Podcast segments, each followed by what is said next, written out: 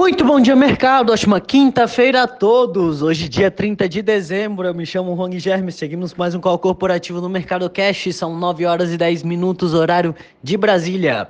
Índice S&P 500 Futuro indicando alta de 0,16% e o índice Bovespa Futuro indicando alta de 0,3%. Ontem, o índice Bovespa encerrou o dia de em queda de 0,72%, cotado aos 104.107 pontos, refletindo a movimentação de servidores públicos federais por reajuste salarial, que é visto como uma ameaça ao fiscal. O Fórum Nacional das Carreiras de Estado confirmou que realizará uma paralisação em janeiro tendo ainda a possibilidade de uma greve em fevereiro em protesto pela falta de uma política de reajuste salarial do governo. Pesou também o fato do IGPM de dezembro ter apontado uma alta de 0,87% maior do que o consenso e voltando a acelerar. A OMS alertou ontem que o crescimento de casos no mundo é perigoso, pois aumenta a chance de surgimento de novas variantes totalmente resistentes às vacinas. Hoje os mercados mundiais operam mistos após alertas da OMS e a alta de novos casos por dia nos Estados Unidos. Às 10h30 sai pedidos semanais de seguro-desemprego das últimas semanas, com expectativa de 208 mil pedidos. Na Europa, o Eurostock supera em alta de 0,41%. No mercado asiático, a Bolsa do Japão fechou em queda de 0,4%, a de Xangai em alta de 0,62% e a de Hong Kong em alta de 0,11%. Entre as commodities, contratos futuros do minério de ferro negociados na Bolsa de Dalian fechou em alta de 0,98% e o petróleo Brent opera em queda de 0,5%. 0,66%.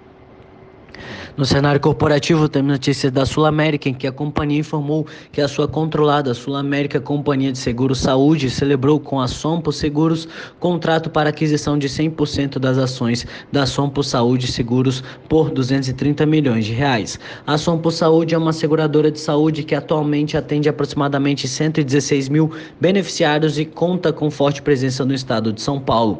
É controlada pela Sompo Seguros, uma empresa subsidiária do grupo Sompo Holdings, um dos maiores grupos seguradores do Japão e do mundo com 130 anos de mercado.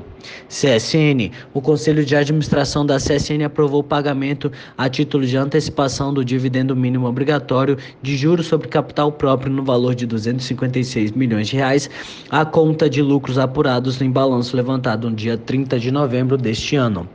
Copel. A Copel comunicou que o Conselho de Administração determinou a antecipação da parcela de juros sobre capital próprio em substituição a dividendos do exercício de 2021 no valor de 240 milhões de reais. Valide. Na quarta-feira, a Valide comunicou que o Conselho de Administração aprovou o pagamento aos acionistas de JCP referentes a 2021 no valor bruto de 23 milhões. Energias Brasil. A Energias Brasil comunicou também o pagamento de juros sobre capital próprio no valor de 454 milhões de reais para os, os detentores de ações da empresa até o dia 4 de janeiro. Positivo. A Positivo comunicou que firmou com o TSE a Contrato para fornecimento de 139,4 mil urnas eletrônicas no valor de 844 milhões de reais. Isso representa 79% do total de urnas previstas na licitação. Braskem. A Braskem comunicou que assinou no dia 21 de dezembro um aditivo contratual sobre fornecimento de gás pela Bahia Gás. O contrato prevê o fornecimento de 975 mil metros cúbicos por dia para o período entre 1 de janeiro e 31 de dezembro, no valor de 7 751 milhões de reais. A Lupar. A Lupar comunicou que sua controlada transmissora Serra da Mantiqueira, da qual possui 51% do capital social, recebeu do Operador Nacional do Sistema Elétrico termo que autoriza o recebimento de receita a partir do dia 23 de dezembro deste ano, antecipando em cerca de oito, oito meses sua energização. Por hora, estas são as principais notícias do dia. desejo a todos um, um ótimo dia e bons negócios. Um forte abraço.